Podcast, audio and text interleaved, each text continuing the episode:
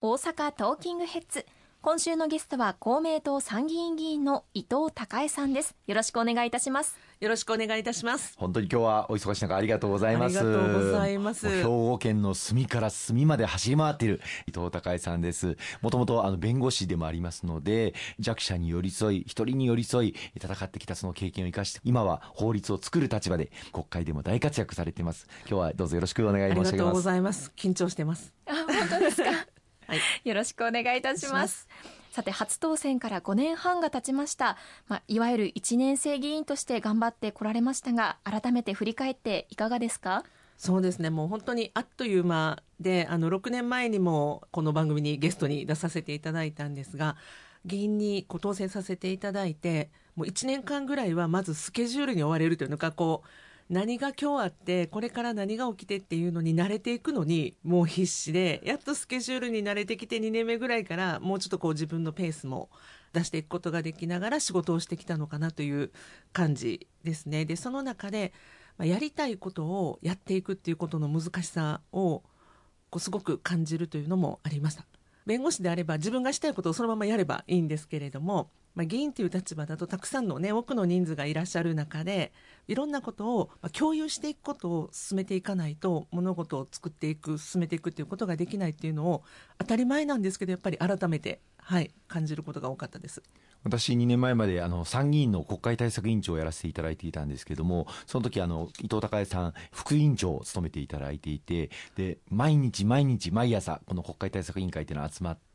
その日の国会の状況を確認しまたあ皆さんに連絡をするということがあの必要になるんですがいつもあの一緒に衆議院の状況確認を しに行ってそねはいそれを参議院側に持ち帰るということをずーっと毎日やりましたよね。はい。もうすごく勉強になりました。やっぱり法律を通すにも衆議院でまず通って参議院で通って初めて成立をするので衆議院と参議院がしっかり連携してないとやっぱりうまく進まないということも、はい、実感をさせていただきました。まあ、その中で家族の介護や幼い兄弟の世話に追われる子ども、まあ、ヤングケアラーの存在が注目されておりましてこのヤングケアラー対策にかなり努力されてきたと伺っていますがこちらはいかがですか？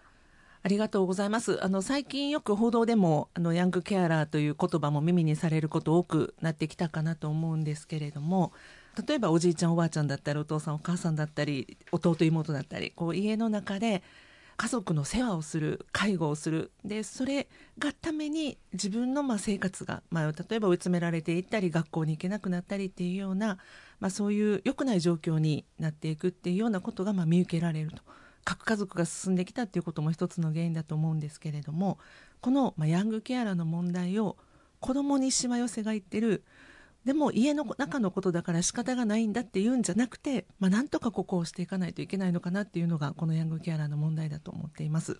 2020年度に、まあ、伊藤孝恵さんはじめ公明党の訴えで国が初めてこのヤングケアラーについて実態調査を行ったんですよね、はいそうすると中学生の17人に1人高校生の24人に1人が実はヤングケアラーでとして兄弟のお世話であったりとかご家族にまあ介護が必要な方の世話であったりとかそういったことにまあ明け暮れているという実態が初めて明らかになったんですよね。まあこのヤングケアラーのその家族の介護とか世話をするっていうこと自体をやめさせないといけないとかではないんですね。そうですねうん、そこはもう本当に家族のためにこう責任感だったり自分が何とかしていきたいっていう思いはもう絶対に大事にしてあげないといけないと思ってます。でただそれがためにこう学校生活とか未来を考えることができないとかそういう影響が、まあ、及ぶぐらいにまで追い詰められる状況になっているのであればなんとかそのサポートをしっかりとこうしていかなければならないっていう問題だと思ってます。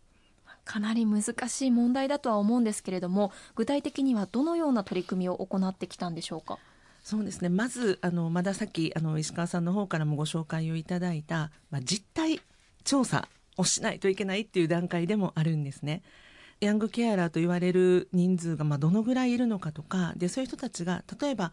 どういう世話とか介護に追われているのか。これまでの調査の中では幼い、まあ、兄弟の世話をするっていうのがまあ一番多いっていうことであったり1日どのぐらいの介護などをしているのかと。これも1日8時間以上だったり毎日しているっていうような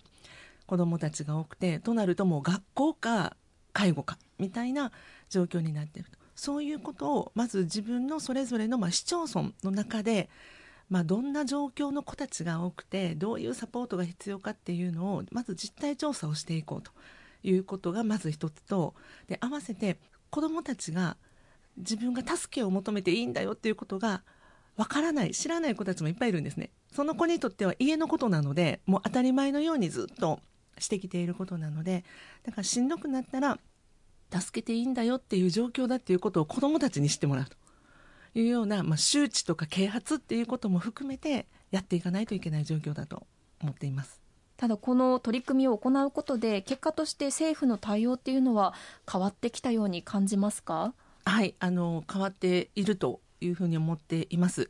でさっき、まあ、石川さんの方でおっしゃっていただいた国としての実態調査をしていただいたんですけれどもこの4月からの国の予算の中で、まあ、各自治体が実態調査を自分のところではじゃあどうなんだろうかっていう調査をするための予算がつくであったりまた児童生徒に対してだけじゃなくて学校の関係の方とか介護の関係の方とかヤングケアラーの状況を知るかもしれないとか知ることができるそういう人たちに啓発活動を行うとか研修を行うっていうような予算もつけたりっていうことでまず早く発見しようと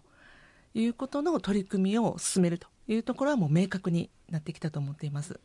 まあ、昨年の4月に発表された先ほど言った国でやった実態調査では頻度としてまあほぼ毎日ケアをしているという子どもたちがまあ5割。そして平均時間としても1日約4時間まあ家族の世話に費やしているといったようなまあ実態もあの明らかになりました、まあ、こうした状況を受けてまあ伊藤孝恵さん強くまあ政府をあの動かしていただいて先ほど言っていただいた来年度予算つい先日成立をいたしましたけれどもその予算の中に関連経費を盛り込んでいただきました。またこの2020年22年から3年間を集中取り組み期間とい。うふうにも位置づけていただいたので、はい、力強く後押しをしていきたいと思いますね。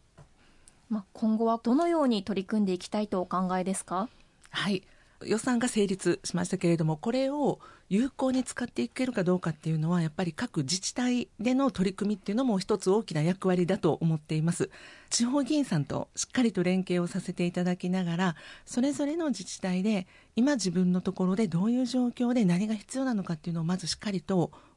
着実に進めていくっていうのを連携しながらやっていきたいなと思っています。あのこの問題も今伊藤さんがまさにおっしゃった連携というのが非常に大事であのこういったヤングケアラーの子どもたちをサポートする支援しているいろんな支援団体もあるんですよね。こういう支援団体と介護とか福祉とかあるいは教育などの分野の方々をつないでいく、まあ、ヤングケアラーコーディネーターのような存在もこれから非常に大事になってくると思います。今回あの盛り込んだ予算の中にはこうしたヤングケアラーコーディネーターを配置するに際して国が費用の3分の2を補助するという予算も盛り込まれておりますのでぜひ多くの地域で活用していただければと思いますね。この子どもたちをまあ救うというのは SDGs の理念にもマッチした取り組みですよね。はいの誰一人取り残さないという意味では本当にこう家族のために